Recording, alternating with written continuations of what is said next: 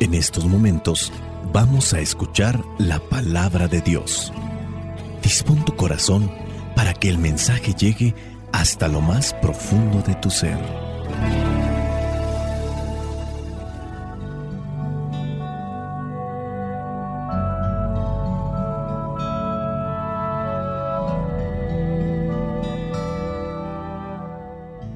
El Evangelio que la iglesia nos presenta para el día de hoy corresponde a Lucas, capítulo 17, versículos del 26 al 37. Dice así, como pasó en los tiempos de Noé, así pasará también en los días en que regrese el Hijo del Hombre. La gente comía y bebía y se casaba, hasta el día en que Noé entró en la barca y llegó el diluvio y todos murieron. Lo mismo sucedió en los tiempos de Lot.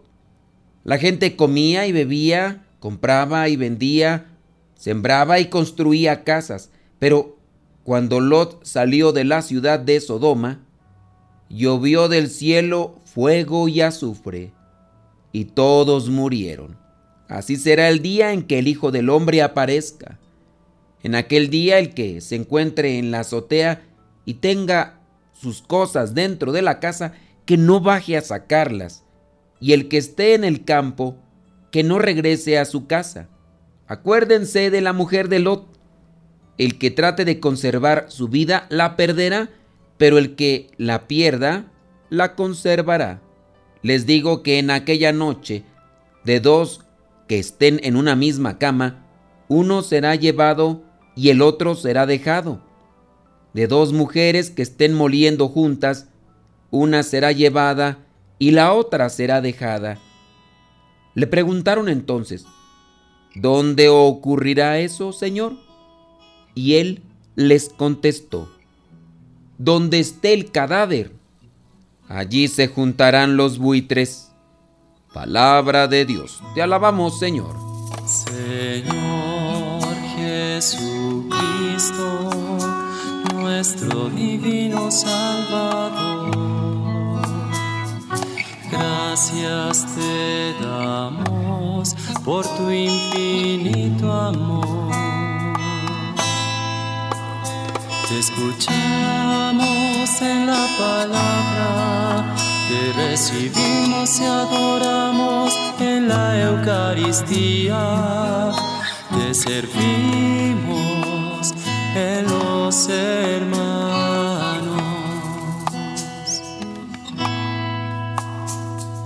Que seamos misioneros como lo quieres tú, enseñando a los hombres el fuego de tu amor.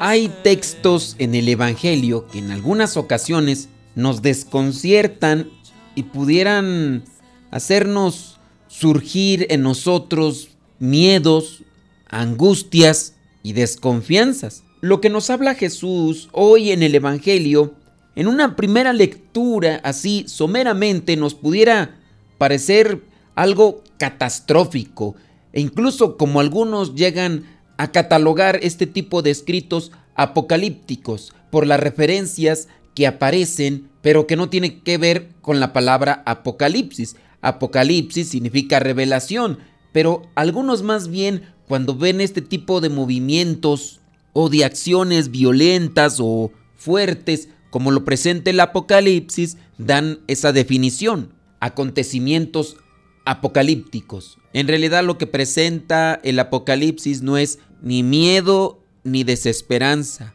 más bien presenta esperanza, confianza, porque el Señor triunfará.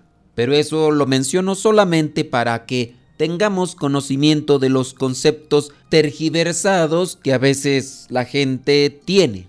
Estas palabras de Jesús que nos presenta el Evangelio, que no podemos escuchar nunca aisladas del resto del Evangelio, conectan con lo que nos habla del juicio final, donde un día hemos de comparecer y precisamente se nos va a hacer un juicio en el amor. No debe de asustarnos más los acontecimientos violentos o catastróficos. Creo que nos debe dar más temor no cumplir con la voluntad de Dios. Todos podemos tenerle miedo a los huracanes, a los terremotos e incluso, siendo sinceros, muchos de nosotros, y yo creo que una mayoría, le tenemos miedo incluso a las inyecciones. Eso por decir de los temores tan pequeños a los que les tenemos miedo porque nos producen dolor. Pero el dolor es terreno, nuestra alma es eterna. No debemos de apegarnos a aquello que es momentáneo, como lo terreno, como el dolor, que vendría a ser una cuestión pasajera. Más bien debemos de preocuparnos por lo que le pueda suceder a nuestra alma después de esta vida, que eso sí debe ser algo en lo que debemos de reflexionar con respecto a nuestros actos, y no tanto en el si voy a sufrir o no voy a sufrir en la carne, en el cuerpo, porque la vida es un ayer que pasó. Con estos pasajes del Evangelio viene el Señor a nuestras vidas y como tantas veces nos dice, no sabemos el día ni la hora. Y si hemos reflexionado, el Señor se nos manifiesta en las cosas quizás que menos esperamos en los acontecimientos de la vida, unas veces agradables y otras veces no tanto. Soñaríamos quizás con apariciones milagrosas cuando estamos angustiados, estamos deseando un milagro extraordinario, pero la vida sigue, los acontecimientos se suceden unos tras otros, pero detrás de todo, de todo esto que nos llena de dolor y de sentimiento y de tristeza, tenemos que descubrir los caminos del Señor. Recientemente una mamá preguntaba muy afligida qué podía hacer con su niño de 11 años. El esposo, es decir, el papá de este niño, falleció hace ocho meses. El niño sigue en ese duelo, deseando con toda su alma volverlo a ver, abrazarlo. Y son cosas que ya no podrán suceder por más que las pida en este mundo. No siempre es fácil la vida no siempre será dulce y este tipo de sufrimientos donde perdemos seres queridos se vuelven todavía más pesados cuando vemos sufrir a otros seres queridos por la ausencia de los que amamos, de los que queremos. Muchas veces nos sentimos aturdidos, en ocasiones perdemos la esperanza, pero es ahí donde tiene que manifestarse la madurez de nuestra fe, la fortaleza de nuestra esperanza, la intensidad de nuestro amor. Hay muchas personas que se preocupan por las cosas en sí del mundo, las cosas materiales. El Evangelio comienza ahí en el versículo 26 diciendo Jesús, como pasó en los tiempos de Noé, así pasará también en los días en que regrese el Hijo del Hombre. La gente comía y bebía y se casaba hasta el día en que Noé entró en la barca. Eran advertidos, eran cuestionados, pero no se preocupaban ni tampoco se ocupaban. Simplemente no les interesaba lo que Noé con voz profética les anunciaba que iba a suceder. Lo mismo sucedió, dice Jesús, en los tiempos de Lot. La gente comía y bebía, compraba y vendía, sembraba y construía casas tanto en el contexto de la vida de Noé como la de Lot, no era una vida común, era una vida llena de pecado en la cual la preocupación única era qué comer, qué beber, qué vestir, qué ponerse, y no había una preocupación por el alma, no había una preocupación por el espíritu. Se burlaban de quienes les advertían de las consecuencias de tener una vida así. Se nos olvida que somos cuerpo y espíritu. Hay que cuidar el cuerpo, pero no hay que descuidar el espíritu. No hay que darle demasiada atención al cuerpo. El alma con el cuerpo es transitorio. En medio de tantas calamidades que se pueden estar escuchando a través de los medios digitales, de la televisión y de la radio, nos viene la preocupación, nos viene la angustia, nos viene el miedo que si este virus, que si el otro, que un terremoto aquí, que un volcán allá, que un huracán aquí, que mucha violencia de este lado. Muchos han declarado que estamos cerca del final de los tiempos por todo lo que estamos pasando. Con eso, lo único que hacemos es llenarnos de miedo, Podemos voltear al Evangelio, podemos voltear a la palabra, pero va a ser por miedo, no va a ser por amor. Todavía hay mucha gente que no conoce a Cristo y no podrá ser juzgada porque si no conoció a Cristo no puede ser cuestionada por qué no se convirtió. Conocer a Cristo no es solamente leer la palabra de Dios. Tenemos que dejar que el Espíritu ilumine nuestra alma. Les aseguro que hay pocas personas que se han dejado iluminar en el alma por el Espíritu Santo para con eso conocer a Dios. Más que movilizarnos por el temor, por el miedo, por la incertidumbre, creo que debemos de buscar un camino de esperanza, un camino de serenidad, de sosiego, que nos haga mantenernos en paz, que nos haga perdonarnos, que nos haga ser caritativos y generosos. Los que estén enojados que se reconcilien. Pero si nos dejamos llevar por el miedo, ni siquiera va a ser un perdón reflexionado desde el corazón. Y habrá muchas personas que más que querer ser caritativos, generosos o reconciliarse con los demás, buscarán salvar su vida terrena porque así es el hombre con su instinto de supervivencia. Ni siquiera pensará en los demás, pensará en sí mismo. Por eso pienso que no es el final como tal de los tiempos, ni el miedo, ni la lectura de estos acontecimientos catastróficos podrán servir para reconciliarnos con nosotros mismos y con Dios. Jesús en este Evangelio no habla tanto de salvar la vida, sino más bien de entregarla. Los momentos difíciles por los que estamos pasando tendrían que hacernos pensar, hacer un alto en el ritmo de vida que llevamos. Tenemos que intentar descubrir un sentido nuevo a nuestra manera de vivir. Hay que aceptar y reconocer que hemos vivido una loca carrera y vamos haciendo las cosas parece que sin pensar en sus consecuencias o sin pensar cuál es lo verdaderamente mejor que tendríamos que hacer.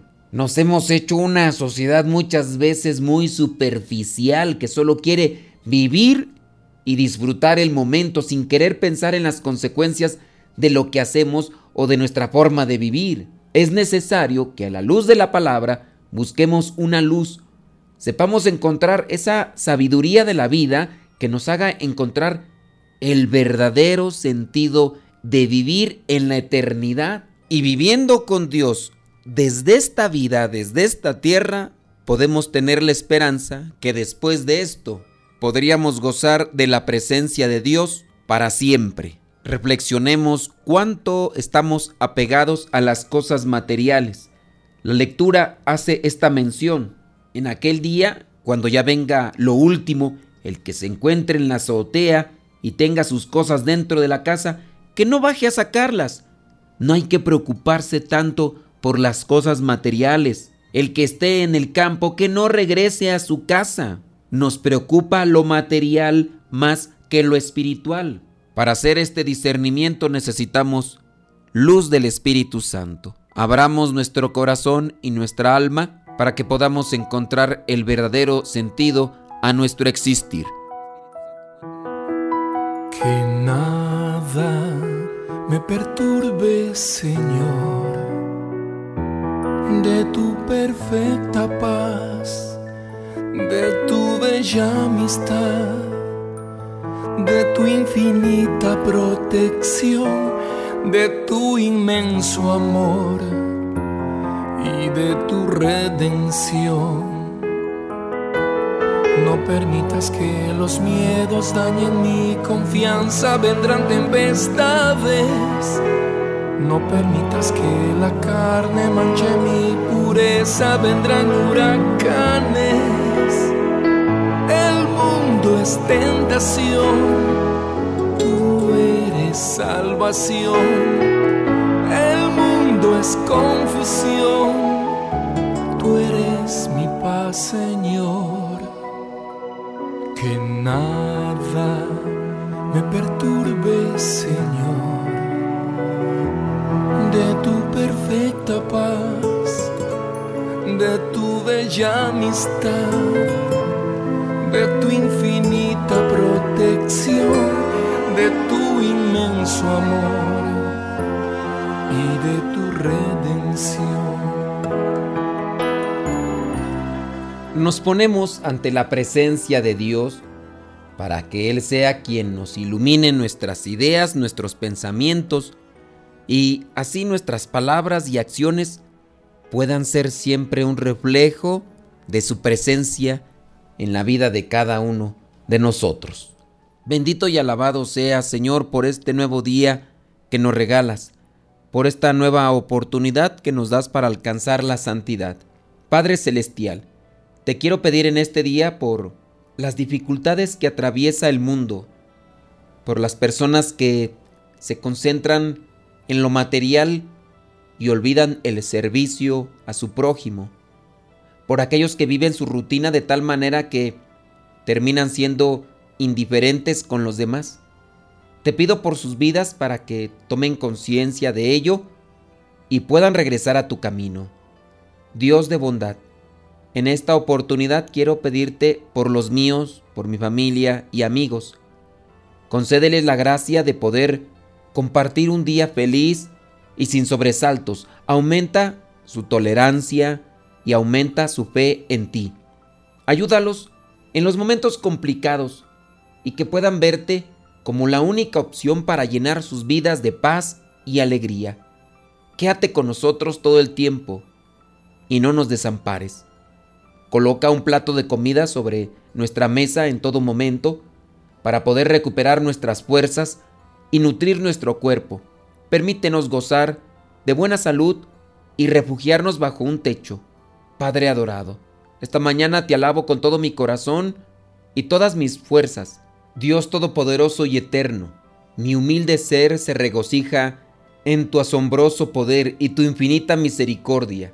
La felicidad es muy grande al saber que si estás conmigo, nada podrá derrotarme en este día. Gracias, oh Señor, porque estás pendiente de mis plegarias. Sabes lo que necesito antes que mis labios lo pronuncien y me lo concedes en el momento que tú crees conveniente. Espíritu Santo, fuente de luz, ilumínanos. Espíritu Santo, fuente de luz, llénanos de tu amor. La bendición de Dios Todopoderoso, Padre, Hijo y Espíritu Santo, descienda sobre cada uno de ustedes y les acompañe siempre. Soy el Padre Modesto Lule de los misioneros servidores de la palabra. Vayamos a vivir el Evangelio. Lámpara es tu palabra para mis pasos, luz en mi sendero. Lámpara es tu palabra para mis pasos, luz en mi sendero. Luz, tu palabra es la luz